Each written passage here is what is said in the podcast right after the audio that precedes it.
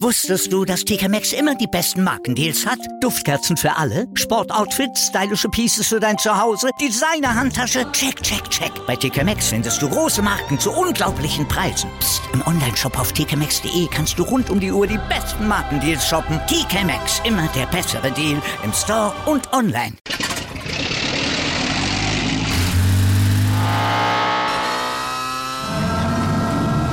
Von 0 auf 100.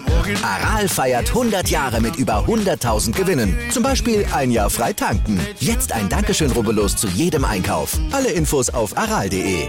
Aral, alles super. Anwurf. Der Handball-Talk auf meinsportpodcast.de. Hallo und herzlich willkommen zur neuen Ausgabe von Anwurf, eurem Handball-Talk, hier auf mein Sportpodcast und auch bei Sportradio. Dort könnt ihr uns am Montag zwischen 13 und 14 Uhr im Programm hören und natürlich alle Hörer begrüßen, aber natürlich auch alle sonstigen Stammhörer, die unsere Podcast-Folgen immer fleißig verfolgen. Und äh, ja, es geht wie eine pickepackevolle Sendung Handball vor uns äh, mit Themen zum, zu den Herren, zu den Frauen und natürlich wollen wir uns auch mit dem anstehenden German Handball Awards beschäftigen und da unsere Tipps abgeben. Deswegen sollte auf uns, uns unbedingt zuhören. Heute, mein Name ist Sebastian Mühlenhoff und das mache ich natürlich wie gewohnt. Nicht allein, sondern meinen geschätzten Experten, also den Tim Detten. Hallo Tim. Hallo Sebastian. Ja, Tim, lass uns äh, erst mit dem Sportlichen anfangen, bevor wir uns mit unseren ja, Spieler, Spielerinnen und Team des Jahres beschäftigen. Ähm, und äh, ja, den Blick werfen bei den Frauen, wo ja in der Bundesliga gespielt wurde am Wochenende, am Samstag und Sonntag. Und äh, zwar nicht viele Spiele, trotzdem müssen wir eigentlich über eine richtige Aufholjagd sprechen, denn die HSG Blomberg-Lippe hatte ein schweres Spiel bei der, ja, bei den Buxtehuder SV. Ähm, natürlich auch für die Blomberger ein wichtiges Spiel, um ein bisschen rauszukommen und Buxtehude möchte natürlich Platz 3 möglichst weiter angreifen und zur Halbzeit sah es für die Heimmannschaft aus Buxtehude eigentlich gut aus. 19 zu 13 führten sie ja, am Ende nichts geworden. 30 zu 33 verloren gegen die HSG Blomberg-Lippe, die ja eine starke zweite Halbzeit hatte. 20 Tore in der zweiten Halbzeit, das war echt richtig, richtig brutal. Ja, vor allem die Anfangsphase nach der Pause war einfach überragend von, ähm, von Blomberg-Lippe gespielt. Mit einem 8 zu 0 Lauf kommt man da aus der Kabine und kann dann innerhalb von knapp elf Minuten diese Partie ausgleichen, die, ein, also die eigentlich ja schon verloren schien. Und äh, ja, das, das ist natürlich immer wieder die Geschichte, das macht diesen Sport so großartig dass es eben äh, so deutlich scheinen kann und am Ende trotzdem innerhalb von nur ja, so wenigen Minuten sich das Ding auf den Kopf stellen kann. Ähm, generell einfach ja wirklich ein sehr verrücktes Spiel. Ähm, ganz vorne geht äh, Marie Michalczyk mit 13 Toren auf Seiten der Lipperländerin. Also die hatte da eine, eine Riesenleistung und ähm, das war mit ein Faktor natürlich. Generell kein Spiel für die, für die Torhüterin, ähm, auf beiden Seiten eigentlich, ja, wobei Katharina Filter mit 14 Paraden eigentlich noch ganz gut. Also ähm, ja, das äh, hat dann nicht so funktioniert in der zweiten Halbzeit, wie man sich das dann erhofft hatte. Wie gesagt, auf Seiten der Buxtehuderin und ähm, ja, starke Aufholjagd, sehr, sehr wichtig für Blomberg-Lippe und ähm, die nächsten Punkte, die man ja vielleicht nicht unbedingt ähm, so eingeplant hatte, aber ähm, generell ja, muss man schon sagen, dass es eigentlich durchaus zwei Teams sind, die auf Augenhöhe ähm, sich ja, bespielen können. Ja, auf jeden Fall. Also man hat es gemerkt, dass beide Teams auf jeden Fall über viel Talent besitzen und Katharina Filter hatte eigentlich eine gute erste Halbzeit, aber in der zweiten Halbzeit nicht mehr so viel zu fassen bekommen, ähm, während auch die Blombergischen Torhüter äh, nicht so rüber überzeugen konnten, aber hinten raus waren dann doch ein oder andere wichtige Parade mit dabei, sodass man dieses Spiel drehen könnte. Und du hast angesprochen, Mali, äh, Malina Marie Michalschik, MMM, äh, überragendes Spiel, 13 von 20, ähm, auch die Rechtsaußenspielerin Lisa Reyes, 7 von 7, ganz, ganz starke Quote Quote vom Feld. Also das hat sie echt wirklich sehr sicher gemacht und da natürlich auch ein wichtiger Faktor gewesen, dass man hier gewinnen konnte, dass man natürlich einmal einen Schritt unten raus hat machen können aus Blomberger Sicht, sodass man auch jetzt ein bisschen Luft gewinnt, denn aktuell sind sie ja so ein bisschen im verlängerten Abstiegskampf, aber äh, insgesamt natürlich trotzdem sind sie auf dem Weg jetzt nach oben.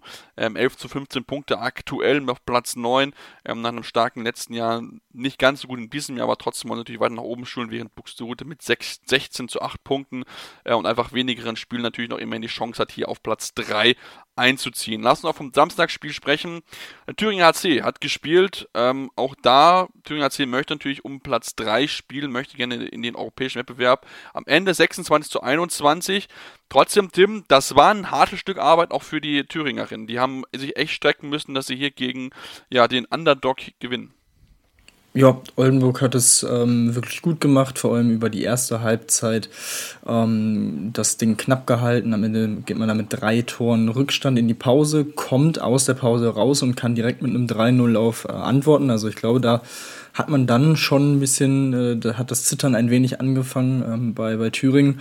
Aber ähm, ja, man hat es dann vor allem in den letzten zehn Minuten dann auch relativ souverän runtergespielt und äh, souverän diese Aufgabe gelöst. Aber wie gesagt, für Oldenburg im Abstiegskampf ist das auf jeden Fall eine, eine sehr, sehr gute Leistung, auf die man aufbauen kann. Man hat, wie gesagt, bis 10 Minuten vor Schluss das Spiel auf ein Tor gehalten ähm, mit nur einem Torrückstand. Und ja, das, das muss man auf jeden Fall positiv mitnehmen. Und für, für Thüringen, du hast gesagt, wichtige Punkte im Kampf ums internationale Geschäft um Platz 3.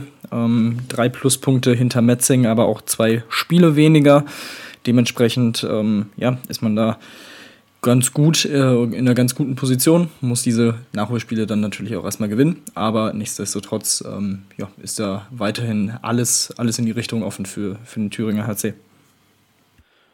Ja, auf jeden Fall. Weiterhin alles möglich. Und wie gesagt, haben es ja schon mal angesprochen, wer uns folgt, der weiß, dass die aktuelle Tabelle in der Frauen-Bundesliga ja, auch aufgrund von Corona-Fällen wirklich noch durcheinander gewurschtelt ist, da kann man auch nicht wirklich dazu sagen. Immerhin, es wird jetzt so ein bisschen äh, mehr danach aus, dass man auch dann alle wirklich auf gleiche Spielanzahlen kommen, aber das dauert bis dahin noch etwas, wie man zum Beispiel jetzt sehen, dass äh, Neckarsulm erst elf Spiele hat und Metzing auf Platz 3 schon 15, ähm, ist es halt so, dass da einfach eine gewisse Aussagekraft fehlt, aber Immerhin ist es so, es stehen jetzt viele Spiele an in der kommenden Woche, sowohl am Mittwoch als auch dann am Wochenende, sodass dann auch dann wirklich dann ein bisschen mehr Aussagekraft in die Tabelle insgesamt reinkommen. Natürlich gibt es da einen oder anderen Leckerbissen wie äh, Dortmund gegen Blomberg-Lippe, was man sich auf jeden Fall auf jeden Fall anschauen sollte am Montag. Ähm, oder auch ansonsten gibt es auch wirklich das eine oder andere Spiel, wo man auf jeden Fall reinschauen sollte mit den TuS Metzing gegen Thüringer AC natürlich dem äh, ja, direktes Duell um Platz 3 am Samstagabend. Ja, das ist äh, definitiv ein Spiel, auf das man schauen sollte und das man sich anschauen muss äh, in dieser Liga. Und ähm, ja, für Metzing vielleicht auch aufgrund der Tatsache, dass eben der Thüringer C noch diese beiden ähm, Nachholspiele in der Hinterhand hat, stand jetzt, ähm, in denen sie noch ein bisschen was aufholen und gut machen können. Vielleicht nochmal eine ein bisschen mehr Drucksituation für sie, ähm, dass sie wirklich dieses Spiel mindestens mal unentschieden gestalten, aber ähm, ein Sieg wäre dann natürlich ein wichtiger Schritt ähm, für Metzing, aber ähm, ich denke, das wird auf jeden Fall ein Spiel auf Augenhöhe, ein sehr enges Spiel. Das, das kann man, denke ich mal, erwarten. Und ähm, ja, dahinter, wie gesagt, äh, darf man Buxtehude aber auch nicht ver ver vergessen, die noch ein Spiel weniger haben als Thüringen. Also ja, das ist äh, weiterhin ein sehr, sehr interessanter Dreikampf, den wir da ähm, ja, auf dem Tableau haben. Ja, das ist es definitiv, ist ein spannender Dreikampf, den wir da auf jeden Fall auch weiterhin natürlich beobachten wollen, wollen natürlich aber auch kurz über die andere Personalie sprechen, denn wir haben es ja gerade gehabt, TuS Metzing, die haben auch ja ein bisschen was an Personal bekannt gegeben, ähm, an Wechseln, die jetzt auf sie kommen für die nächste Saison, haben gleich drei Nationalspieler verpflichten können, äh, mit Magda Balsam, eine Polin, äh, dann die Schweizer Nationaltorhüterin Lena Schüppach und die isländische Rückraumspielerin ähm, Sandra Eklisdottir, also da auch drei neue Spielerinnen, verlieren aber ähm, Silje Brons Petersen das Gegenzug ins Ausland. Also von daher ähm, bunt durchgewechselt auch hier bei den Tussis. Ja, absolut. Also das, was wir ja in, der, in den vergangenen Wochen äh, immer wieder gesagt haben, also die, die Personalrochade in der Liga ist ja schon wirklich sehr faszinierend zu beobachten. Ähm, spricht natürlich auf jeden Fall für die TuS Metzing, dass man sich hier drei Nationalspielerinnen sichern kann und ähm, Dementsprechend ja, bin, ich, bin ich gespannt, was die dann direkt in der, in der Bundesliga leisten können. Ähm, natürlich mit Brons Petersen verliert man eine sehr wichtige Spielerin, die sich in den letzten Jahren auch immer weiter entwickelt hat. Ähm, dann natürlich auch, nachdem sie dann auch die deutsche Staatsangehörigkeit angenommen hat, bei der letzten WM dabei war, jetzt auch weiterhin zum Kreis der Nationalmannschaft gehört. Also jetzt auch keine Spielerin, die man mal eben so wahrscheinlich dann ersetzen wird. Ähm, aber ähm, alles in allem, denke ich mal, ähm, für sie oder konnte man das schon absehen. So waren auch die, die Stimmen vom Verein, dass sie äh, diesen, diesen ähm, nächsten Schritt ins Ausland demnächst wohl vollziehen wird. Dementsprechend kam das jetzt nicht so überraschend und ähm, ich denke mal, da wird man dann auch gut darauf vorbereitet sein und äh, ja, jetzt vor keiner äh, unlösbaren Aufgabe stehen. Ähm, aber nichtsdestotrotz wirklich auch nochmal, klar, ein guter Qualitätsgewinn, aber auch ein kleiner Verlust durchaus äh, bei, bei, de, bei der TuS Metzing. Ja, auf jeden Fall. Was nicht unerwähnt bleiben sollte, ist Sarah Eglis Dottir, ist die Tochter von einem gewissen Elingur Rickardsson, ähm, der aktuell die holländische Nationalmannschaft trainiert, der Männer und der auch bei den Füchsen Berlin gespielt hat. Also von daher durchaus prominente äh, ja, Eltern dort mit dabei. Also da weiß ich mit Sicherheit auch einiges ähm, äh, vom, vom Handballsport und bin mal gespannt, wie sie aufgrund ihrer geringen Größe von 1,16 dann auch in der Bundesliga für Furore sorgen kann. Lass uns noch kurz drei weitere Personalien einmal nur geschwind durchgehen. Und zwar ist es so, dass die HL Buchholz 08 Rosengarten Julia Herbst zum Saisonende verlieren wird. Nach fünf Jahren sucht sie sich eine neue Herausforderung. Äh, Gleiches gilt auch für Kamila Kordowska. Sie verlässt die HSG Lippen. Seit 2017 war sie mit dabei, die Tschechin, ähm, und möchte auch hier sich jetzt mal einen ja, neuen Verein suchen. Ähm, und die Sportunion Neckarsulm hat sich ähm, ja, gut verstärkt, nachdem sie einige prominente Abgänge verzeichnet haben, haben sich jetzt mit Anne Fleur Burgemann eine ganz wichtige Spielerin geholt, ist die Abwehrchefin vom äh, TSV Bayern 04 Leverkusen und soll bis 2023, 2024 das Trikot äh, tragen, also bis zu der Saison. Ähm, von daher bin ich mal sehr gespannt, wie sie da auch die Abgänge der äh, Damen von ihr vorher äh, ja, lösen kann. Dann lass uns Themen zum europäischen Wettbewerb kommen, denn auch am Wochenende wurde in der Champions League und in der European League gespielt und für den Bulverbury gab es das letzte äh, Spiel ohne Bedeutung im Endeffekt, haben knapp verloren mit 23 zu 21 bei FTC Rail Cargo Hungaria. Ähm, war aber wie gesagt letzter Spieltag, sie waren sowieso schon durch und konnten sich nicht sonderlich verbessern von Platz 6 und haben jetzt in den Playoffs eine schwierige Aufgabe. Metz Handball aus Frankreich, das wird eine, ja, eine große Herausforderung für die Mannschaft. Ja, das, das denke ich auch. Ähm, du hast es gesagt, in diesem Spiel ging es quasi für die Dortmunderin um nichts mehr. Das hatten wir auch in den letzten Wochen schon, schon besprochen. Ähm, wie gesagt, man hatte sich vorzeitig schon qualifiziert, konnte aber auch nicht mehr Platz 5 äh, angreifen. Da war Bukarest zu weit weg. Für, für den FTC ging es tatsächlich auch noch um eben diesen dritten Platz in der Gruppe, den man sich jetzt dadurch sichern konnte. Ähm, natürlich auch mit den Nationalspielerinnen Bölk und Stolle. Also ähm, ja, Stolle auch mit einer guten Leistung mit vier Toren, ähm, mit die beste Torschützin bei den Ungarinnen. Ähm, ja, also von ihr auf jeden Fall eine gute Leistung für Dortmund. Du hast es gesagt, dieses äh, Spiel in den Playoffs, das ist schon ein ordentlicher Brocken. Natürlich äh, spielt man jetzt über Kreuz gegen den dritten der anderen Gruppe und ähm, ja, also da muss dann schon sehr, sehr viel zusammenpassen. Ähm, aus unterschiedlichen Gründen ist man eben in dieser Champions League-Saison ähm, ja doch deutlich hinter den Mannschaften, hinter den fünf Top-Platzierten in ihrer Gruppe jetzt geblieben und ähm, deswegen schauen wir mal. Aber in zwei Spielen ist natürlich dann immer noch eine andere Situation, wenn alle auch wieder soweit fit sind und man auf alle zurückgreifen kann. Eine Alina Greisels, die ja jetzt auch erst vor kurzem wieder zurückgekommen ist, vielleicht dann bis dahin noch mehr im Spielfluss und im Rhythmus ist, ähm, wird das der Mannschaft auf jeden Fall gut tun. Aber ja, äh, du hast es schon richtig gesagt. Ich denke, das wird auf jeden Fall eine sehr, sehr schwierige Aufgabe für die Dortmunderin. Genau, das denke ich auch. Und ähm, ja, lass uns dann noch zum Abschluss dann über die European League sprechen, denn dort sieht es aus deutscher Sicht ein bisschen besser aus, denn die SG äh, BBM Bietigheim hat sich mit einem Sieg verabschiedet, somit ungeschlagen durch die Gruppenphase marschiert und trifft jetzt im Viertelfinale auf die französische Mannschaft ES Besançon Femini. Ähm, äh, hat erst das Auswärtsspiel und dann das Heimspiel aufgrund natürlich des Gruppensieges. Ähm, keine einfache Aufgabe, trotzdem, Tim, aufgrund der Erfolgsserie der Bietigheimerin würde ich Ihnen auf jeden Fall hier den das Weiterkommen und damit den Einzug ins Final Four zutrauen. Ja, absolut. Also sie haben hier definitiv bisher gezeigt oder zeigen es ja auch von Woche zu Woche in der Bundesliga, dass sie momentan äh, das beste Team Deutschlands sind, dass sie auch in dieser European League zum Favoritenkreis gezählt werden müssen. Ähm, ich denke auch, ja, sie haben, wie gesagt, schon über 30 Pflichtspiele mittlerweile ähm, gewinnen können am Stück oder zumindest nicht verlieren können. Und ähm, ja, das ist wirklich sehr, sehr beeindruckend, wie sie hier weiter durchmarschieren. Auch hier wirklich eine konzentrierte Leistung ähm, zur Pause mit sechs vorne gelegen bereits und dann ähm, ja, mit einer guten Abwehrleistung vor allem den Grundstein gelegt, am Ende mit acht gewonnen. Auswärts und ähm, ja, das ist schon, schon sehr, sehr gut und ich denke mal, und wenn man bedenkt vor allem, dass es das zweite Team aus dieser Gruppe ist, das mit in die K.O.-Runde einzieht, zeigt es, denke ich mal, auch schon den Anspruch, den die äh, Bietigheimerinnen in diesem Wettbewerb auf jeden Fall auch ähm, ja, haben und äh, anmelden. Von daher bin ich mir auch ziemlich sicher, dass sie, dass sie da alle Chancen auch in Richtung Titel und Final vorhaben. Ja, das, das denke ich auch. Und ich glaube auch schon, dass da auf jeden Fall auch ein Sieg möglich ist. Wie gesagt, sie sind ja aktuell auf einer unglaublichen Erfolgswelle, über 30 Spiele in Folge gewonnen. Also das ist schon richtig, richtig stark, wie sie sich aktuell präsentieren und da muss man erstmal gegen gewinnen. Also von da habe ich da ein gutes Gefühl. Die äh, Partien finden dann Ende April, äh, Ende März, Anfang April statt. Ähm, also schon da schon mal einen Kalender eintragen. Letzte äh, Märzwochenende, erstes Aprilwochenende. Dort fällt dann die Entscheidung bei der Champions League und bei der European League und deswegen solltet ihr uns unbedingt dann äh, ja weiter dazuhören. Wir machen jetzt kurze Pause und kommen dann zu den Männern hier bei Anruf eurem Handball Talk auf auf meinsportpodcast.de.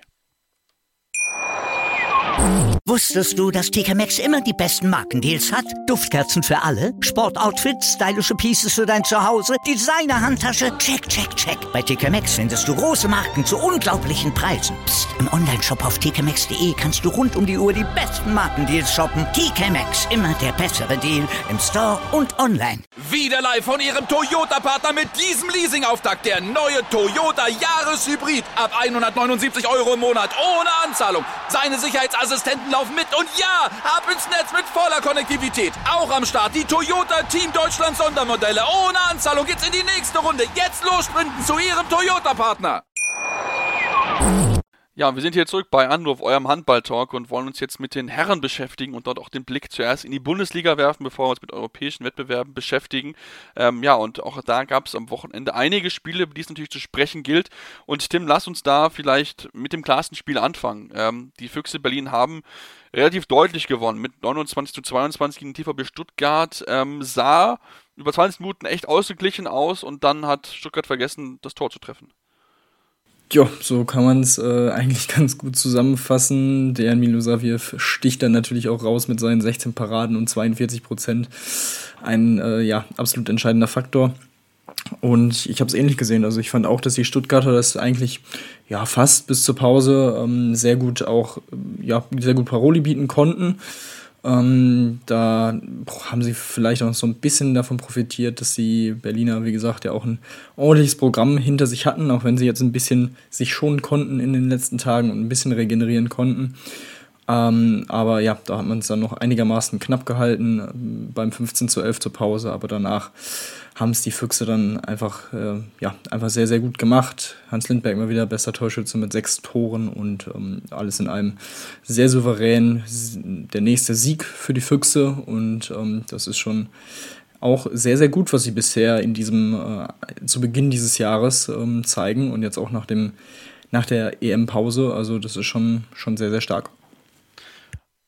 Auf jeden Fall, ganz, ganz wichtiger Sieg und natürlich auch jetzt, jetzt mal ein paar Tage Ruhe, ein bisschen mehr als in der vergangenen Woche, wo sie ja quasi einen Zwei-Tages-Rhythmus gespielt haben, aber nach dem äh, European League-Spiel am Dienstag hatten sie jetzt auch mal mit Sonntag ein bisschen Zeit, sich auszuspannen und ich glaube, das hat ihnen auch ganz gut getan, das haben sie wirklich gut gemacht, tolle Abwehr hingestellt, offensiv wirklich die Chancen konsequent ausgenutzt, auch Jakob Holl mit 5 von 8 ein gutes Spiel gehabt. Ich fand Max Benecke, er hat ein echt tolles Spiel gemacht, von Rückraum rechts 4 von 4, das ist halt echt, war echt, sah echt vielversprechend dementsprechend aus. Ähm, und auf Seiten der Stuttgarter, ja, die Wurfquote absolut unterirdisch, das muss man einfach ganz klar so sagen, wie man mal sieht. Jerome Muller 5 von 11 oder aber auch auf der anderen Seite Adam Lönn 2 von 10. Das ist einfach zu wenig, um dann auch gegen so eine Top-Mannschaft zu bestehen. Positiv möchte ich aber mal mitnehmen, dass sich Tobias Tolin mal gut präsentiert hat. Wir haben ihn ja auch durchaus das eine oder andere Mal hier kritisiert und auch, auch seine Position im kommenden Sommer ja auch besprochen, wo er so ein bisschen aufs Abgleis, äh, ab, äh, aufs Nebengleis abrutschen könnte, so ist es richtig. Ähm, jetzt mal mit sieben Paradenquote von 30 Prozent. Das macht zumindest ein bisschen Hoffnung. Das ist vielleicht auch, glaube ich, ganz gut für den Kopf, dass er jetzt ein bisschen besser reinkommt und sich jetzt natürlich auch präsentieren kann, weil von den Torhütern, die aktuell da sind, ist er der Einzige, der im kommenden Jahr noch mit dabei sein wird, äh, beziehungsweise mit Stujovic, äh, Vujovic natürlich auch, klar, aber natürlich kann er sich jetzt noch ein bisschen zeigen, natürlich auch nochmal vielleicht ein bisschen äh, Pluspunkte sammeln, im Gegenteil zu Silvio Hannefeder, der dann erst neu dazukommt, also von daher ist es für ihn natürlich enorm wichtig, jetzt einfach noch in der Bundesliga anzukommen, denn man hat bei ihm so das Gefühl, dass es noch nicht so ganz geklappt hat, dass es hat ja auch bei Magdeburg nicht so richtig funktioniert. Vielleicht ist das jetzt mal so ein Anfangspunkt, wo es dann auch für ihn dann ein bisschen besser wird. Lass uns zum ja, nächsten Spiel kommen, was überraschend deutlich auch ausgefallen ist, finde ich. Denn der BHC hat gewonnen gegen den TBV Lemgo Lippe 32 zu 27. Gerade die erste Halbzeit war es dann teilweise ganz schön deutlich. 17 zu 11 stand es zur Halbzeitpause. Ähm, das war, also ich, man merkt zumindest das Gefühl, äh, habe ich das Gefühl zumindest, Tim, der BHC ist jetzt mit den ganzen zurückgekehrten Spielern wieder der BHC, den wir eigentlich von Saisonbeginn an erwartet haben. Ja, absolut. Also sie haben sich wirklich ja bereits äh, kurz vor Weihnachten gefangen, unter anderem ja auch, ähm, das war dann kurz nach Weihnachten, kurz vor der Pause, das Spiel gegen Lemgo, ähm, was man ja unentschieden bereits bestreiten konnte, was schon mal ein sehr, sehr wichtiger nächster Punkt war auf dem Weg ähm, ja, zu, zu ein bisschen mehr Stabilität und Konstanz, vor allem in den Ergebnissen. Und das führen sie bisher wirklich weiter. Wie gesagt, sie haben gegen die Kieler ein sehr, sehr gutes Spiel gemacht vor, vor ein paar Tagen ähm, letzte Woche und jetzt eben ja diese sehr, sehr starke, dieser sehr starke Auftritt in der ersten Halbzeit mit der 17 zu 11 Führung. Danach hat man die äh, Lipperländer da zwar noch ein bisschen rankommen lassen, aber konnte es dann wirklich ähm, gut dann doch noch zu Ende bringen. Ähm, weiß nicht genau, woran das jetzt lag ähm, dass man da ja so ein bisschen den, den Groove vor allem offensiv so ein bisschen verloren hat, zeitweise in der zweiten Halbzeit. Aber alles in allem ein souveräner, mehr oder weniger Start-Zielsieg, das kann man glaube ich schon so sagen. Und ähm, ja, die Entwicklung ist wirklich sehr, sehr gut, ähm, die man jetzt vorgenommen hat und ja, das äh, ist sehr positiv natürlich. Man konnte sich jetzt wieder ins gesicherte Mittelfeld ähm, bewegen, ist jetzt Zehnter mit 17 Punkten, 17 zu 25 Punkte hinter Lemgo ähm, und ähm, dementsprechend, das ist dann schon eher die Region, wo man sich mindestens gesehen hatte vor, äh, vor der Saison. Ähm, ich denke, da ja, ist man jetzt auch, was das Thema Abstiegskampf angeht, wirklich auch endgültig raus. Ähm, das da sollten sie nicht mehr mit zu tun haben. Und ich denke, dass dafür war das Team auch eigentlich äh, von Anfang an viel zu gut.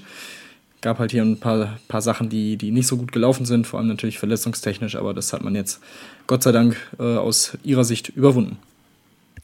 Ja, definitiv. Und man muss auch einfach auch sagen, dass es auch einfach ein anderes Auftreten ist. Also ich meine, wir haben jetzt auch keine, keine Laufkundschaft besiegt. Ne? Daheim Lemgo besiegt, dann davor, letzte Woche haben sie ja Göpping daheim besiegt gegen Kiel. Lange gut ausgesehen. Also da hatten sie die Kiel auch echt an der Rand in der Niederlage. Klar, am Ende mit zwei Toren verloren, aber trotzdem, es ist ja, es ist der BNC, den wir von Anfang an erwartet haben. Und man merkt einfach, was das Potenzial einfach ist. Deswegen hoffen wir mal, dass sie jetzt soweit fit bleiben, dass sie dann auch wirklich dann dort, äh, ja, auch ein bisschen weiter mit oben mitspielen können. Ich glaube auch nicht, dass in unten reinrutschen, aber dann zumindest gesichertes Mittelfeld und dann natürlich auch einen persönlichen Abschluss, äh, Abschluss für Sebastian Hinze, der ja dann zu den Neckar Löwen gehen wird. THW Kiel, vielleicht das passende Stichwort, Tim, haben gespielt gegen Hannover Burgdorf in Hannover.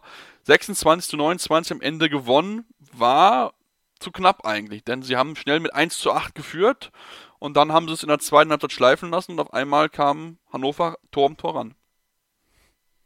Ja, das haben die Hannoveraner wirklich sehr, sehr gut gemacht. Ähm, ja, wirklich geglänzt hat man da bei den, bei den Zebras auf der, auf der anderen Seite in der zweiten Halbzeit nicht wirklich. Hat dann in der Schlussphase dann wieder so ein bisschen mehr zum eigenen Spiel gefunden. Ähm, ja, natürlich hatte Domenico Ebner dann in der zweiten Halbzeit dann hier und da auch mal seine Phasen, wo er dann ein paar Freie auch vor allem weggenommen hat, was die Hannoveraner dann ein bisschen rangeführt hat.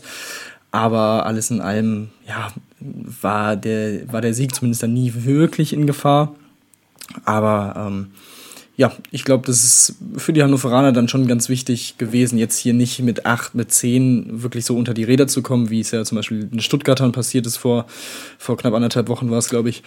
Und ähm, ja, das, deswegen für Hannover kann man dann immer noch drauf schauen und sagen, okay, wir haben die zweite Halbzeit zumindest äh, deutlich gewonnen äh, mit 16 zu 11.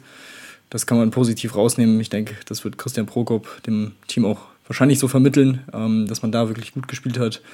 Nur halt die 18 Gegentore in der ersten Halbzeit waren dann leider ein Ticken zu viel. Ähm, aber für die Kieler, die ja auch, wie gesagt, ein ganz ordentliches Programm hatten in der, unter der Woche, das äh, wirklich kraftraubende Spiel in Elverum jetzt langsam auch wieder zumindest ein paar äh, Corona-Infizierte wieder zurückhaben. Äh, Philipp Biecher war jetzt auch wieder dabei. Also ähm, ja, auch da geht es tatsächlich im Moment, glaube ich, auch einfach nur darum, die Punkte dann entsprechend einzusacken im Kampf um Platz 2 in der Liga.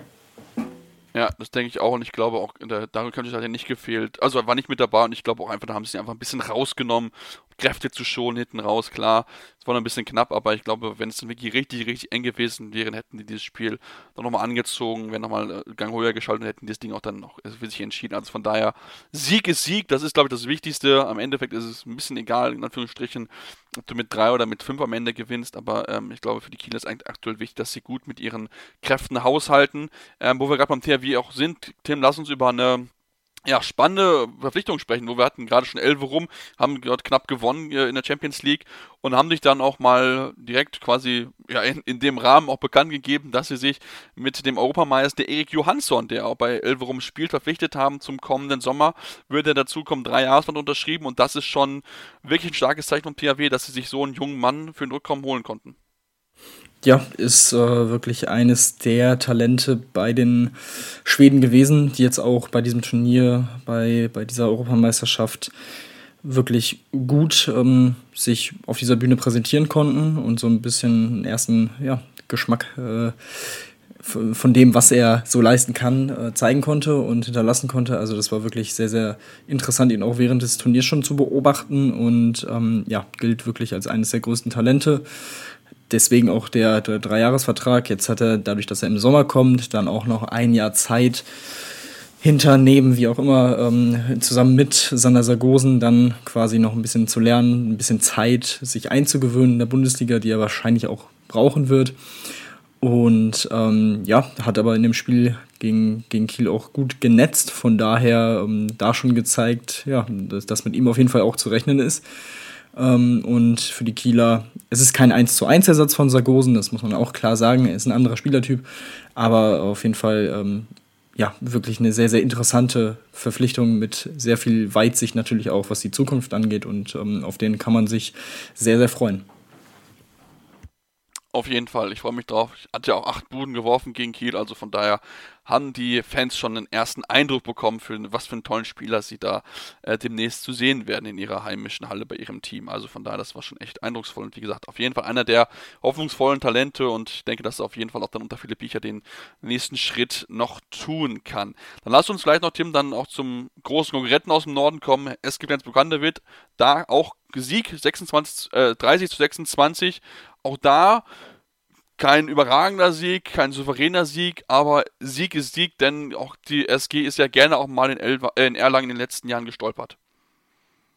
Ja, absolut. Und sie können sich bei Kevin Möller bedanken, dass sie dieses Spiel so, äh, so am Ende gewinnen äh, mit vier, denn er konnte das Torwartduell sehr, sehr deutlich für sich entscheiden ähm, mit 12 zu 3. Also das ist ja wirklich schon ja, äh, einfach so ein Riesenunterschied. Das kannst du dann auch einfach nicht, ähm, nicht ausgleichen auf Erlanger Seite. Das war dann wirklich ein ja, sehr, sehr bitterer Nachmittag für Martin Ziemer und Clement Verlin. Nur zwei beziehungsweise eine Parade, 14 und 6 Prozent Quote, also wirklich komplett unterirdisch heute. Ähm, das ja, hätte man da noch ein bisschen mehr Support bekommen von den Torhütern ja, wäre, wäre. Ne? Ähm, kennen, wir, kennen wir die Geschichte. Deswegen für die Flensburger ja sehr, sehr wichtig, um dieses Spiel natürlich zu, zu gewinnen. Der Ex-Flensburger Simon Jepson mit sieben Toren bei 13 Versuchen und auch vier Assists. Bester Werfer der Partie bei Flensburg wie gewohnt. Hampus Wander 6 von 7, relativ sicher. Und auch Johannes Goller vom Kreis mit 5 von 5. Ähm, wirklich gut, gut unterwegs und dementsprechend weiterhin das, das Kopf-an-Kopf-Rennen ähm, punktgleich, was die Minuspunkte angeht, mit Kiel ähm, und ein Minuspunkt vor den Füchsen aus Berlin. Also weiterhin sehr, sehr viel äh, Spannung in diesem Dreierkampf um Platz 2 und ähm, dementsprechend wichtig, wie gesagt, auch dieser, dieser Erfolg für, für die Flensburger. Ja, auf jeden Fall ganz, ganz wichtig, dass sie sich hier diesen Sieg holen und äh, ja, damit natürlich auch oben dran bleiben und noch natürlich Druck auch weiterhin hoch ist. Ähm, auf Magdeburg, beziehungsweise natürlich auch auf die anderen Teams, dass sie sich da möglichst äh, keine Fehltritte erlauben. Dann machen wir jetzt hier eine kurze Pause und kommen dann gleich zurück, besprechen natürlich auch den europäischen Wettbewerb, Champions League, European League, auch da geht es in die heiße Phase, sind noch nicht ganz so weit wie bei den Frauen, aber zumindest rückt eine Entscheidung dort näher und dann wollen wir natürlich auch angesichts der German Handball Awards, die am Montagabend vergeben werden, ähm, mit unseren äh, Top-Spieler, Top-Spielerinnen, Top-Teams beschäftigen, deswegen bleibt dran hier bei Anwurf, eurem Handball-Talk auf meinsportpodcast.de. Wieder live von Ihrem Toyota-Partner mit diesem Leasing-Auftakt. Der neue Toyota Jahreshybrid. Ab 179 Euro im Monat. Ohne Anzahlung. Seine Sicherheitsassistenten laufen mit. Und ja, ab ins Netz mit voller Konnektivität. Auch am Start die Toyota Team Deutschland Sondermodelle. Ohne Anzahlung geht's in die nächste Runde. Jetzt los zu Ihrem Toyota-Partner. Ja, und jetzt äh, wollen wir natürlich noch mit weiter mit beschäftigen. Der europäische Pokal, die europäischen Wettbewerbe bei den Herren gehen nämlich in die entscheidende Phase. Drei Spieltage sind es sowohl noch in der European League als auch in der Champions League und somit wird am, ja, an dieser Woche wieder gespielt. Es gibt wieder einige Partien, die dort anstehen und es geht natürlich auch gerade für einige Teams noch um einiges. Denn zum Beispiel der TBV Lemgo Lippe hat nach der 35 zu 30 Niederlage in Benfica am vergangenen, in der vergangenen Woche ein bisschen im Zugzwang, liegen zwar, sind zwar schon durch, aber aber natürlich auch Platz 4. Eine denkbar schlechte Ausgangsposition. Jetzt das Heimspiel gegen HPC Nantes am Dienstag um 20.45 Uhr, Tim. Keine leichte Aufgabe, trotzdem Punkte müssen her. Ja, genau. Punkte müssen definitiv her. Ähm, dann könnte man mit den Franzosen natürlich auch wieder gleichziehen bei dann hoffentlich äh, zehn Punkten auf, auf, beiden, auf beiden Seiten und hätte dann zumindest was Platz 3 angeht nochmal eine ganz gute, ähm, eine ganz gute Chance, da anzugreifen. Ähm, aber ja, du hast gesagt, es ist auf jeden Fall eine sehr, sehr schwierige Aufgabe. Nichtsdestotrotz, wenn sie sich zumindest äh, steigern, das müssen sie auf jeden Fall machen im, im Vergleich zum BHC-Spiel jetzt äh, am Wochenende, dann ist da auch durchaus was drin. Ich finde, sie haben auch äh, durchaus gut mitgehalten gegen Benfica, dann am Ende vielleicht auch einen Ticken zu deutlich verloren. Ähm, aber ja, die, die Punkte die, die sind schon sehr, sehr wichtig, äh, wenn, man, wenn man auch bedenkt, dass zum Beispiel die äh, anderen beiden ähm, mit GOG gegen Cox und mit äh, Benfica gegen Medvedi gegen die beiden abgeschlagenen Kellerkinder spielen und mit sehr großer Wahrscheinlichkeit da zwei weitere Punkte holen und ähm, genau, auch um da dann noch zumindest ganz kleine Chancen zu wahren auf die ersten beiden Plätze, braucht man da auf jeden Fall einen Sieg gegen Nord. Ja, auf jeden Fall braucht man Sieg gegen Nantes. Danach steht noch Spiele gegen Cox an und dann noch gegen Gutme zum Ende. Also von daher muss man, auch nochmal einen schweren Brocken, ähm, den man dann noch empfangen muss. Also von daher der TBV Limgo Lippe muss sich strecken, ähm, dass sie dort dann noch die, die, äh, eine gute Ausgangsposition haben. Wie gesagt, die nächste Runde ist schon definitiv sicher. Äh, entspannter sind da so ein bisschen die Magdeburger, ähm, führen ihre Gruppe an mit 13 Punkten, äh, sechs Siege, ein Unentschieden, ähm, haben jetzt auch am Wochenende oder in der vergangenen Woche wieder klar gewonnen mit 34 zu 24 gegen Gorenje, Velenje, ähm, keine Chance gelassen und äh, ja, jetzt mit dem nächsten Spiel Pauk Handball natürlich auch noch einen leichten Gegner, ehe dann noch IKF Seferhof und dann zum Abschluss RKN Nexe folgen. Ähm, das sind natürlich zwei schwierige Partien, ähm, Seferhof zweiter, Nexe dritter, äh, trotzdem, Tim, ich denke, dass da nichts anbrennen sollte und dass sie diese Gruppe eigentlich äh, souverän gewinnen sollten. Ja, davon ist auszugehen. Ähm, sie sind weiterhin in diesem Flow, haben einen Punkt bisher nur abgeben müssen gegen die vierplatzierten äh, Spanier aus Logroño. Das war ein bisschen überraschend, ähm, vor allem wenn man bedenkt, dass sie bisher sonst eher weniger gut durch diese Gruppenphase kommen, die Spanier. Ähm, aber das kann man durchaus als Ausrutscher werten. Ähm, alles andere war bisher wirklich eigentlich sehr souverän und ja, das erwarte ich im nächsten Spiel auch. Ähm, dann hat man aller Wahrscheinlichkeit nach äh, Platz 3 auf jeden F oder Platz 2 so gut wie sicher und ähm, dann geht es um den Gruppensieg und ich denke, also ich kann mir nicht vorstellen, dass sie sich äh, das noch aus, dem, aus der Hand nehmen lassen. Ähm, dementsprechend, ja, äh, die Magdeburger auf jeden Fall von den deutschen Teams da mit der komfortabelsten Situation. Ja, das auf jeden Fall. Denn die Füchse Berlin, sie haben am in der vergangenen Woche knapp verloren äh, gegen Phoenix Toulouse Handball 27 zu 28. Muss man aber auch sagen, natürlich auch enorm verletzungsgeplagt. Ähm, Hans Lindberg stand teilweise im Tor, muss und aufhelfen, weil die ähm, ja, Personalsorgen so groß gewesen sind. Deswegen ist man jetzt ein bisschen unter Zugzwang geraten, hat zwar jetzt noch zwei Spiele gegen Bida, äh, Bida Soa Irun, äh, was man eigentlich beide klar gewinnen sollte, und dann zum Abschluss am 8. März das Spiel daheim in der Heimstall gegen Orland Wissler Block, die aktuell Erster sind. Äh, gleiche Punktzahl immerhin. Deswegen dürften, also haben sich Berlin weiterhin in der eigenen Hand und ähm, eigentlich sind da zwei, drei Siege Pflicht, wenn sie den ersten äh, Tabellenplatz sich sichern wollen. Ja, das, das auf jeden Fall. Das sollte der Anspruch sein. Ähm, Bidassoa Irun im Moment Vierter mit sechs Punkten. Ähm, spekulieren sicherlich noch so ein bisschen darauf, vielleicht noch ähm, Toulouse auf Platz drei zu überholen. Da hat ihm natürlich der äh, Sieg der Franzosen gegen Berlin nicht so wirklich in die Karten gespielt. Ähm, ich kann mir auch nicht so recht vorstellen, dass die Füchse da ähm, Punkte lassen. Ähm, ich denke mal, man hat jetzt klar wieder so die Situation, Sonntagsspiel, Dienstagsspiel und so weiter. Ähm, aber ja, man, man scheint jetzt auch wieder ein bisschen mehr im Rhythmus zu sein. Also man hat gegen Toulouse schon gemerkt, das war, das ist, glaube ich, so das vierte Spiel in acht Tagen war zu dem Zeitpunkt. Also da, boah, das war teilweise echt, ähm, da waren un, unnormale Fehler eigentlich drin, die, die man so nicht kennt von den Berlinern. Teilweise hat man sich das Leben da auch deutlich schwerer gemacht und ähm, es läuft dann tatsächlich alles ein wenig auf dieses finale Gruppenspiel gegen die Polen aus Plotzk heraus. Ähm, auch da ist dann natürlich alles drin. Ähm, die Polen natürlich, das kennt man in der eigenen Liga, nur in diesem Spielen gegen Kielce wirklich gefordert. Der Rest, ähm, ja, eigentlich relativ äh, ja, konkurrenzlos. Ähm, das Hinspiel haben die Berliner mit vier Toren auswärts gewonnen. Also, ähm, ja, wenn die Füchse da vollzählig sind, fit sind, ähm, dann sind sie auch da der Favorit in diesem Spiel. Aber es wird auf jeden Fall eine, eine Aufgabe, ähm, erstmal dieses Endspiel quasi zu erreichen. Und ähm, ja, schauen wir mal, ob, wir, ob sie das über die nächsten Wochen hinbekommen bin ich, bin ich auch gespannt. Natürlich muss alles fit bleiben. Wie gesagt, es sind auch für sie keine leichten Aufgabe. Enorm viele Spiele, die sie einfach hintereinander äh, absolvieren müssen. Bin ich sehr gespannt, wie sie da dann auch mit dem ganzen Reisestress und auch natürlich mit den wenigen Ruhezeiten noch klarkommen. Äh, Gruppe D, vielleicht noch kurzer Blick dahin. Da wurde äh, Usam Guard mit elf Punkten vor Eurofarm Pelista, Kadetten Schaffhausen, Sporting, Lissabon. Ähm, die Teams sind da aktuell favorisiert. AEK Athens dürfte es schwer haben, ebenso wie Grutforce Tatabanya, die aber ähm, ja einen durchaus bekannten Namen jetzt verpflichtet haben für den kommenden Sommer, denn der Handballer Christian Ugalde, wir kennen ihn auch aus der Bundesliga von den, äh, vom Hannover Burgdorf, spielt jetzt dort ab kommender Saison. Ähm, kleine Überraschung, Tim, dass er nochmal jetzt zurückkommt, nachdem er jetzt bei AEK Athen gespielt hat ähm, und so ein bisschen aus, der, also ein bisschen aus vom Handballradar verschwunden war, jetzt nochmal der, der Weg zurück nach Ungarn. Ja, genau, der Weg zurück ähm, hat von 2012 bis 2018 ja bereits in Ungarn gespielt bei äh, Telekom Veszprem und äh, ja, ist da schon auch eine sehr populäre Figur. Ähm, du hast gesagt, dann eben das kurze Intermezzo auch in der Bundesliga, wo er auch, äh, ja, mir auch immer generell sehr gut gefallen hat, äh, wenn man ihn gesehen hat. Und wirkt auf jeden Fall auch wie ein sehr sympathischer Typ.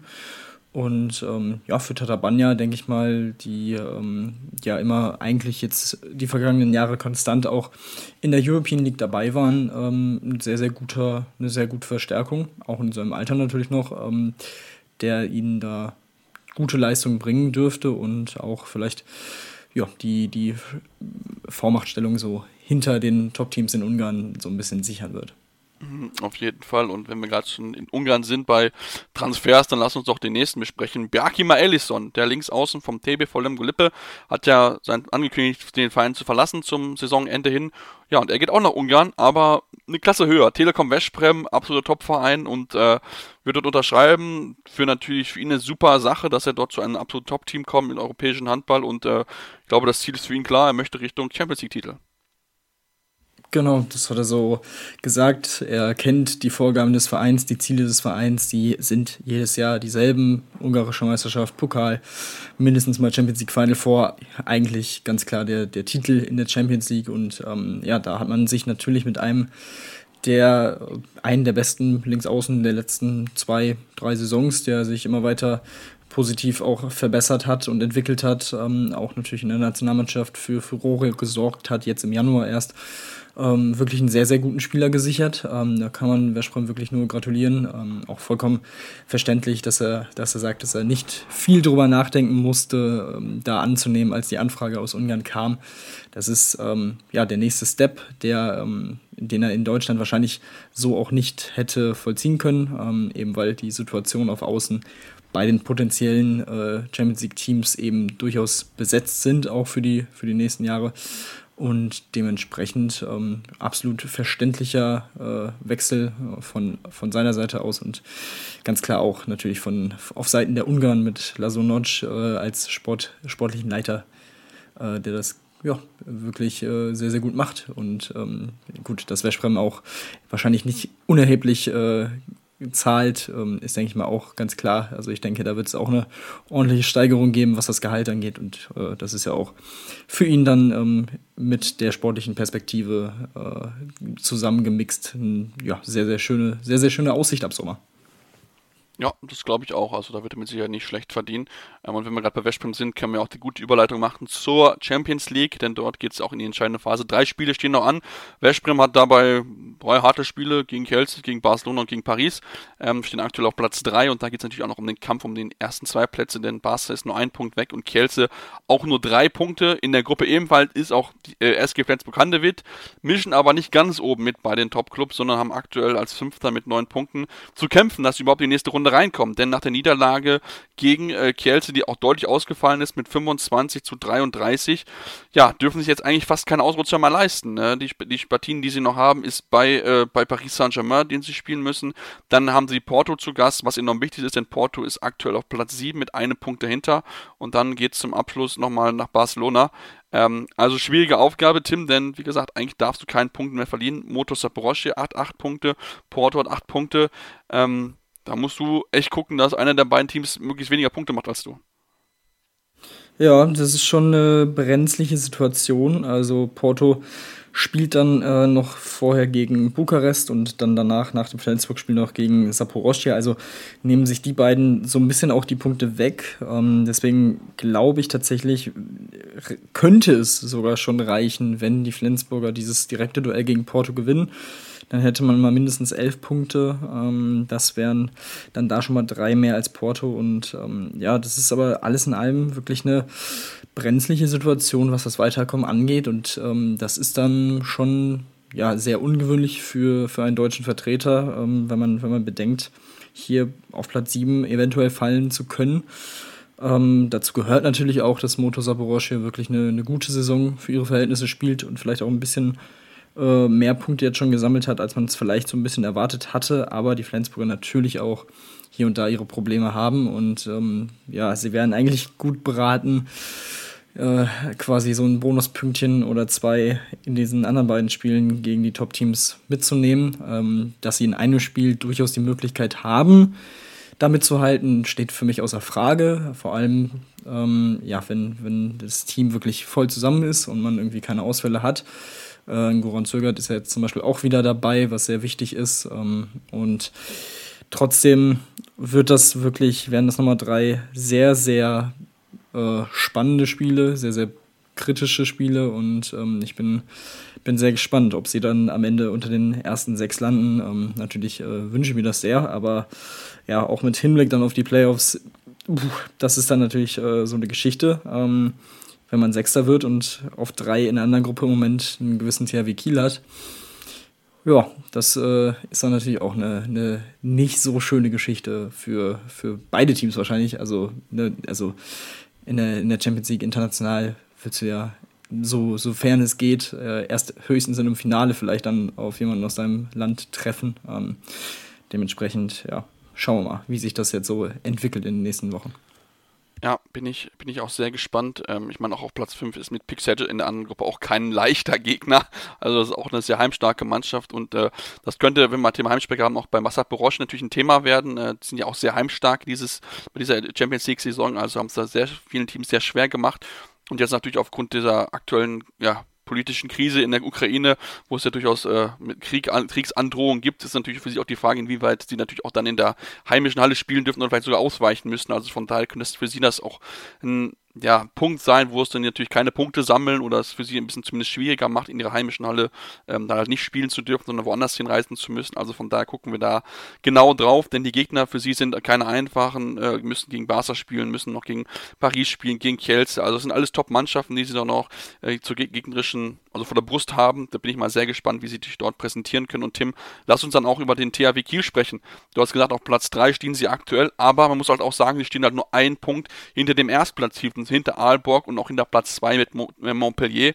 Also von daher ist für die Kieler hier auch noch möglich, sich dieses ja, dieses Los zu schaffen, dass sie die erste Runde frei haben äh, mit den Spielen jetzt gegen Montpellier am Wochenende und dann noch den anspielenden Spielen gegen Zagreb und gegen Meschkow Brest, ist die Möglichkeit, dass man das aus eigener Kraft schaffen kann, sehr, sehr hoch. Also von daher, THW Kiel, zugreifen. Das ist das Motto auf jeden Fall. Ähm, ja, gegen Zagreb und Brest sind vier Punkte eigentlich fest eingeplant. Und ähm, wenn man dann noch ja, dieses Spiel gegen Montpellier für sich entscheiden kann, dann ist man äh, safe durch. Also man ist für mich in allen drei Spielen auf jeden Fall der Favorit. Montpellier muss dann dazu auch noch gegen Aalborg und Sedge dran. Also die haben wirklich nochmal drei richtig, richtig ähm, schwierige Spiele vor der Brust. Also es würde mich nicht wundern, wenn die dann vielleicht sogar am Ende noch auf, auf Rang 4 abrutschen. Also das ist auf jeden Fall drin. Ähm, wie gesagt, das ist alles sehr, sehr eng. Zwischen Platz 1 und 4 liegen zwei Punkte. Ähm, das ist tatsächlich sehr, sehr interessant. Auch ähm, ja, wenn man weiter unten guckt in der, in der Tabelle auf 5, 6 und 7 mit Elverum, Zagreb und Wada alle ähm, sehr eng beieinander mit 8, 8 und 7 Punkten. Also auch da ums Weiterkommen, um die Platzierung ist es wirklich sehr, sehr spannend. Ähm, von daher war dieser ja, knappe Sieg in Elverum wirklich sehr, sehr wichtig und äh, das hat den Kielern weiterhin die Türen sehr weit aufgesperrt für, fürs Weiterkommen. Ja, bin auch sehr gespannt, inwieweit äh, auch dann äh, Wada es wirklich dann schafft, das Skopje dann noch die nächste Runde einzuziehen. Die Gegner sind machbar, es sind alles äh, Teams um sie herum mit, äh, mit Meschkov Press, Zagreb und Elverum und ähm, ja, sollten möglichst gucken, dass die nächste Runde kommt, denn ich glaube, wenn das nicht passiert, dann dürfte der nächste Knall dort drohen in Nordmazedonien und äh, ja, wollen jetzt eine kurze Pause machen dann kommen wir zu unserem äh, ja, Spieler des Jahres, Team des Jahres, deswegen bleibt dran hier bei Anruf eurem Handball-Talk. Wieder live von Ihrem Toyota-Partner mit diesem Leasing-Auftakt. Der neue Toyota Jahreshybrid. Ab 179 Euro im Monat. Ohne Anzahlung. Seine Sicherheitsassistenten laufen mit. Und ja, ab ins Netz mit voller Konnektivität. Auch am Start die Toyota Team Deutschland Sondermodelle. Ohne Anzahlung geht's in die nächste Runde. Jetzt los zu Ihrem Toyota-Partner.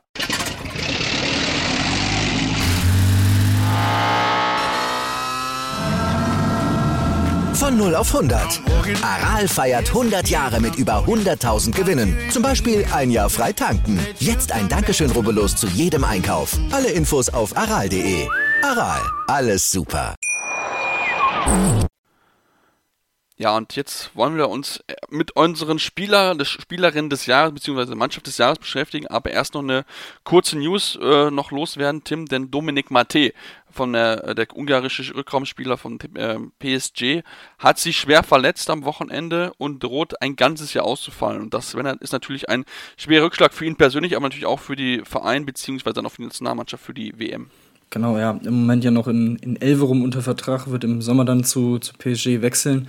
Hat sich dann ähm, ja, bei, bei diesem Spiel gegen die Kieler verletzt und tatsächlich etwas sehr schwer, schwerwiegender äh, am Knie. Wurde bereits operiert am Donnerstag und äh, wird ja nach Clubangaben voraussichtlich ein Jahr ausfallen. Ja, und das äh, bedeutet äh, nach meinen Berechnungen leider auch das äh, Aus für die Weltmeisterschaft nächstes Jahr. Und das ist natürlich sehr, sehr bitter für die ungarische Nationalmannschaft, wo er wirklich auch ein sehr wichtiger Teil ist, auch äh, natürlich mit seinen jungen 22 Jahren für die, für die Zukunft.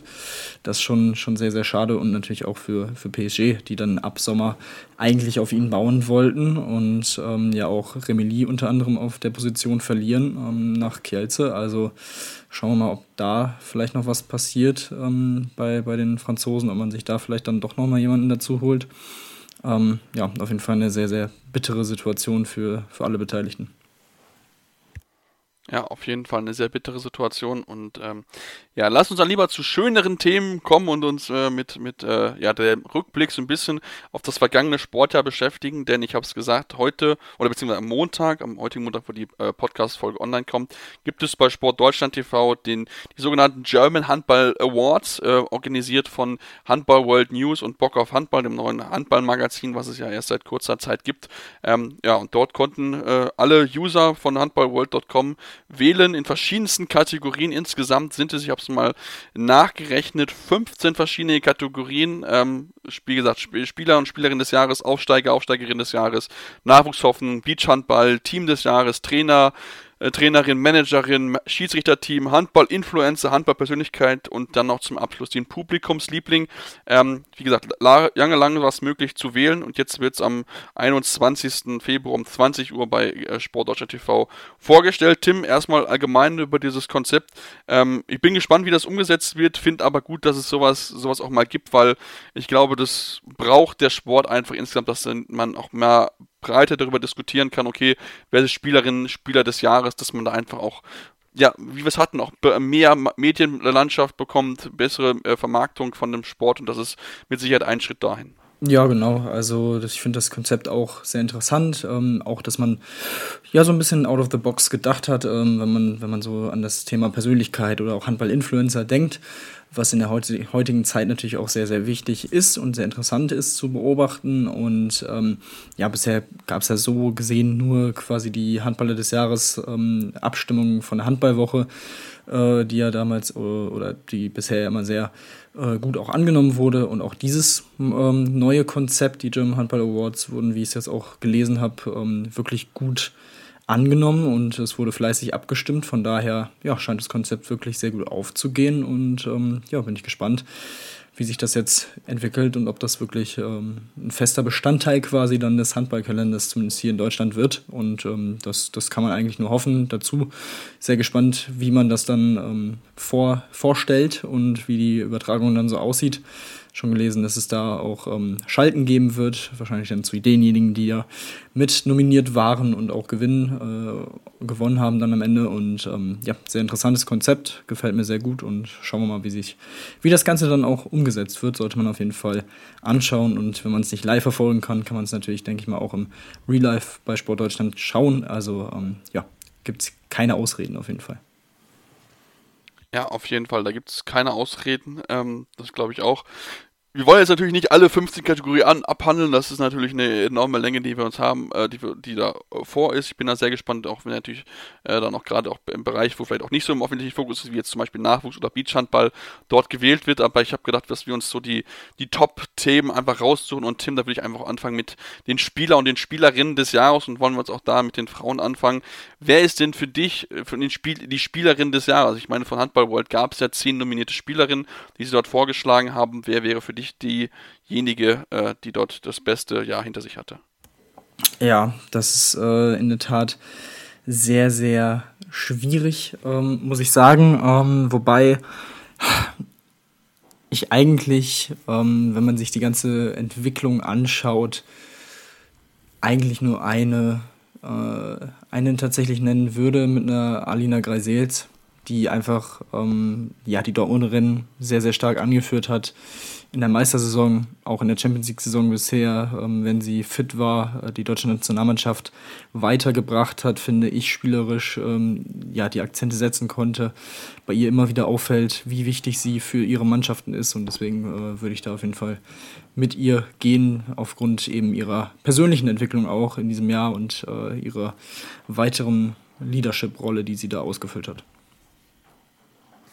Ja, das stimmt. Also da, da bin ich, bin ich, bin ich bei dir. Das ist auf jeden Fall eine gute Wahl. Ich meine, allgemein die Spielerinnen, die nominiert worden sind, alles, äh, hätten es alle definitiv verdient. Ich finde aber natürlich auch, wenn wir über Top-Mannschaften reden, müssen wir halt auch über Julia Meithoff reden, äh, die ja auch eine wichtige Stütze bei der SGB Bietigheim ist. Und wir haben ja drüber geredet, die SGB Bietigheim ist aktuell auf einem unglaublichen Erfolgskurs, ist schon wirklich sehr, sehr lange ohne Niederlage. Hat äh, gefühlt alle Spiele, die sie in den letzten Monaten hatten, gewonnen. Ähm, das ist wirklich richtig, richtig gut. Und da steht natürlich auch ein Anteil mit dabei. Ist auch im DRB-Trikot mittlerweile angekommen.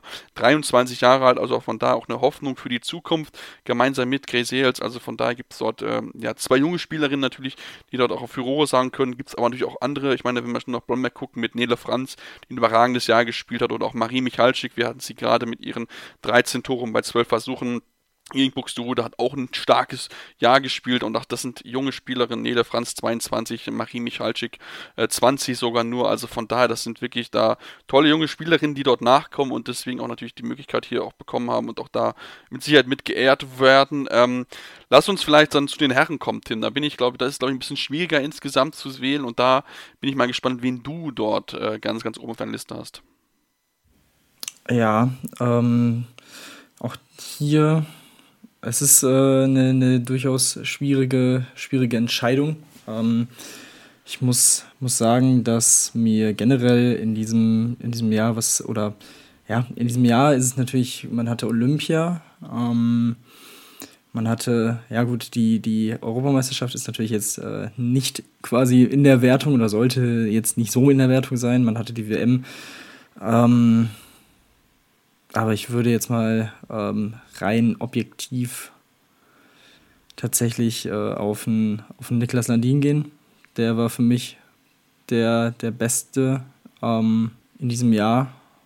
Er ist konstant seit Jahren wirklich äh, der beste Torhüter der Bundesliga, der beste Torhüter der Welt, ähm, hat den Kielern äh, ja wirklich äh, in einigen Spielen ähm, eine großartige Leistung gebracht, natürlich auch bei den Dänen und ähm, dementsprechend ist er da für mich eigentlich ähm, relativ unangefochten, vielleicht auch so ein bisschen die, die Torhüter-Brille auf da, ähm, aber. ich wollte es gerade sagen. aber ja, deswegen ähm, würde ich, würd ich ihn auf jeden Fall mal wählen ich, ich würde ihn ja auch wählen, aber das ist ja langweilig, wenn wir beide dasselbe hier wählen. Also von, äh, von daher, ich, ich, ich bin ganz ehrlich, ich, wenn ich neben Feldspieler, ich nehme einfach Oma Igni Magnusson. Was der, seitdem er im, bei dem SC Magdeburg spielt, und auch das war ja sowohl letztes Jahr, hat das ja schon angefangen, ist einfach überragend. Das ist, dieser Spieler ist einfach so schwer zu stoppen. Er wirft Tore um Tore, ist eine unglaublich wichtige Stütze, auch beim aktuellen Erfolg des SC Magdeburg. Und ähm, ja, ich meine, der Mann hat es einfach verdient, äh, da in diese Diskussion der besten Rückraum, rechten, Rückraum rechten Spieler, wenn nicht sogar der besten Spieler in der ganzen Welt zu sein, einfach weil er so überragend spielt. Wir haben es jetzt auch bei der EM gewählt, gesehen, was er für eine wichtige Stütze ist. Und ich meine, sein Backup bei Magdeburg ist Guy Smith, der auch ein überragendes EM-Turnier gespielt hat. Also von daher, da sind die Magdeburg gut aufgestellt. Ähm, und für mich Feldspieler war, glaube ich, in diesem Jahr in der Bundesliga, äh, ging eigentlich nichts über Oma Ignar Magnusson, weil er so überragend gewesen ist. Sicher von der Linie, wichtige Stütze im Angriff, auch in der Abwehr hat er immer wieder seine Leistung gezeigt. Also von daher, für mich Spieler des Jahres Oma Ignar Magnusson. Ähm, also von daher, da gibt es aber auch genug andere, die es auch verdient hätten. So ist es jetzt nicht, aber für mich ist es äh, da auch Oma Ignar Magnusson einer, der da auf jeden Fall ganz, ganz äh, weit nach oben gehört. Ähm, Tim, dann lass uns zum Mannschaft des Jahres kommen. Auch da gibt es äh, ja einige Auserwählte, die du, von der man, äh, von der man wählen kann im Endeffekt. Und da haben wir zur Wahl den SC Magdeburg, TBV Lemgo Lippe, die Damen von Borussia Dortmund, den Beach-Handball-Nationalmannschaft der Frauen, die ein spektakuläres Spiel abgeliefert haben, Gold gewonnen haben bei der EM und sich somit im ersten Mal seit 15 Jahren für die World Games qualifiziert haben und auch für die Weltmeisterschaften und der HSV Hamburg. Also von daher, das sind fünf tolle Teams. Äh, was wäre deine Wahl? Boah, ähm ich würde, also klar, Lemgo mit dem Pokalsieg, mit der Geschichte dahinter, mit der generellen Entwicklung des Teams wäre auf jeden Fall eine verständliche und eine sehr, sehr gute Wahl. Ähm, Hamburg, klar, kann ich auch definitiv verstehen. Ähm, Dortmund eigentlich auch, aber dadurch, dass jetzt so das zweite Halbjahr, wo man jetzt schon sieht, dass Bietigheim momentan die etwas bessere Mannschaft ist, würde ich sie da ein bisschen rausnehmen wollen, ähm, weil es eben nicht nur um die hervorgegangene Saison geht, sondern halt um dieses ganze Kalenderjahr. Ähm, deswegen würde ich tatsächlich die Beachhandball-Europameisterin äh, nehmen. Äh, dadurch, dass es eben so ein historisches Event war. Die Mannschaft hat, ähm, war sehr mitreißend äh, in den Spielen, sehr, sehr sympathisch aufgetreten ähm, und ja, kann, wie gesagt, jetzt auch in diesem Sommer weiter für Furore sorgen. Das ist eine sehr interessante Truppe, die sie da auch beisammen haben und immer wieder zusammenholen. Und ähm, dementsprechend würde ich da tatsächlich ähm, mal in Richtung Beachhandball gucken. Auf jeden Fall, das werden wir mit Sicherheit auch dann tun, wenn es dann entsprechend soweit ist und äh, eine tolle Wahl. Ich bin aber ganz ehrlich, ich gehe mit dem SC Magdeburg ähm, einfach überragendes Jahr, was sie spielen in der Bundesliga, auch im europäischen Wettbewerb. Das ist so, so stark, was sie dort äh, Woche für Woche äh, zeigen. Ähm, das ist wirklich, wirklich toll anzusehen, toller Handball. Benedikt macht dort wirklich gute Arbeit und der Kader ist so unglaublich tief. Ähm, da kannst du auch mal einen Oma Ign und Magnus dann einfach 60 Minuten auf die Bank setzen und trotzdem hast du halt Kai Smith, der halt zehn Buden werfen kann. Also von daher, das ist wirklich richtig, richtig stark und ähm, ja, kurzer Nachtrag zu Dortmund. Ähm, ich glaube, die haben noch eine Niederlage in der Bundesliga dieses Jahr kassiert. Das war halt gegen Bietigheim also wie gesagt, das ist halt, das ist halt echt knapp. Also das muss man sagen, das sind beides tolle Teams. Also auch beide es eigentlich verdient gehabt, da nominiert zu sein. Lass uns dann zum Abschlussthema noch Trainer, Trainerin des Jahres machen. Zur Wahl stehen Bennett Wiegert von SC Magdeburg, Flo Kermann vom TBV Leppe, André Fuhr von den äh, Bundesliga-Damen des Dortmunds, Martin Heuberger, der mit äh, der U19 Europameister geworden ist und Ben Matschke äh, von HSG Wetzlar, der dort in der Nachfolge angetreten hat. Ähm, deine Wahl. Ja, also kann, glaube ich, äh, mit Fug und Recht behaupten, dass alle fünf dieses äh, Ding auf jeden Fall für die Leistung verdient hätten. Ähm, ben Matschke finde ich es wirklich sehr, sehr äh, interessant und faszinierend, wie er ähm, in den vergangenen Jahren die Eulen natürlich in der Liga gehalten hat. Das hat dann ausgerechnet in seinem letzten Jahr nicht mehr funktioniert. Relativ knapp natürlich auch. Ähm, aber wie er das dann in Wetzlar jetzt so weiterführt und die Mannschaft ähm, genau gleich wie Kai Wandschneider auf demselben Niveau hält, vielleicht sogar einen Ticken besser, äh, was die Platzierung und Punkte angeht, ist schon sehr faszinierend. Ähm, André Fuhr, du hast gesagt, die Dortmunderinnen haben ein sehr, sehr gutes Jahr gespielt, auf jeden Fall. Ähm, aber er ist, wir haben ihn sehr oft auch besprochen im Podcast über die letzte Saison, über die letzten knapp anderthalb Jahre. Ähm, ich würde mich dann tatsächlich für Florian Kermann entscheiden, weil er eben aus dieser Lemgoer Mannschaft ähm, einfach so, so viel gemacht hat, ähm, sie so weiterentwickelt hat und deswegen ähm, ja mit dem krönenden Pokalsieg natürlich dazu. Ähm, das, das war so das i-Tüpfelchen, deswegen für mich Florian Kermann. Tim, das war meine Wahl. das geht so denken können. Ich hätte es denken können. ja, ich muss ja zu Flo Kermann halten. Also als alter Lemgo-Fan ja, muss ich, muss ich einfach, großer Fan von Flo Kermann, muss ich einfach, einfach dazu. Ich habe auch noch so ein richtig altes Trikot von Flo Kermann. Also das ist noch wirklich äh, echt, echt cool. Sehr schön. Ähm, ja, na gut, dann, dann nehme ich, ich nehme dann André vor. So, ich mach's einfach. Ich, ich finde, er find leistet tolle, tolle Arbeit. Ähm, ich meine, ich habe auch mal unter ihm trainieren dürfen, zu einer gewissen Zeit lang. Also von daher, das ist äh, nicht immer ganz einfach, wenn man ihn auch an der Seitenlinie sehen, aber wirklich mal das Top-Arbeit, was er dort in äh, Dortmund macht. Ähm, eine einzige Niederlage, äh, keine Niederlage kassiert, ich habe es mal nachgeschaut, 2021. Also von daher hat das absolut verdient in der Bundesliga, die beste Mannschaft. Gut, jetzt aktuell ein bisschen hinterher, weil einfach Bietigheim genauso überragend spielt. Aber das ist halt einfach so, wenn er zwei Mannschaften am Topfniveau sind, dann muss halt einer dann auch mal den kürzeren ziehen. Aber ich denke, dass wir von den Dortmunderinnen noch viel hören werden, auch wenn es in der Champions League jetzt vielleicht nicht ganz so funktioniert, aber immerhin schaffen sie es in die nächste Runde. Das haben in den letzten Jahren auch nicht so viele Teams geschafft. Also von daher sehr positiv, wie er das Team dort weiterentwickelt, jetzt auch noch mehr deutsche Spielerinnen dazukommt. Und ähm, ja, damit möchte ich jetzt den Podcast für heute schließen. Wir danken euch, dass ihr zugeschaltet habt. Ähm, würden euch natürlich empfehlen, unseren Podcast zu folgen. Ähm, Gibt es dort auf dem Podcatcher eurer Wahl die Möglichkeit, unseren Podcast zu abonnieren. Ansonsten dürft ihr uns auch gerne folgen. Bei Twitter ist der Handle seppmar56 für mich und für den Tim, Detm für den Tim ist es tim-detmar23, ähm, Doppel-T geschrieben bei Tim und ähm, dort könnt ihr mit uns schreiben, uns Ideen geben, äh, auch gerne mit uns Kontakt treten einfach und uns über Handball diskutieren. Wir sind da offen für euer Feedback, eure Fragen und ähm, deswegen wünschen wir euch alles Gute, hören uns dann spätestens nächste Woche wieder hier bei Anruf, eurem Handball-Talk.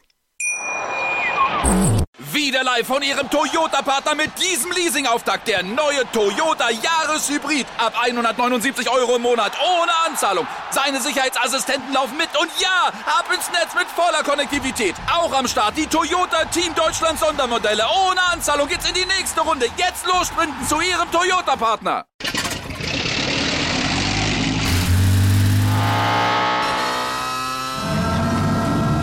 Von 0 auf 100. Aral feiert 100 Jahre mit über 100.000 Gewinnen. Zum Beispiel ein Jahr frei tanken. Jetzt ein Dankeschön, rubbellos zu jedem Einkauf. Alle Infos auf aral.de. Aral, alles super. Anwurf. Der Handball-Talk auf meinsportpodcast.de.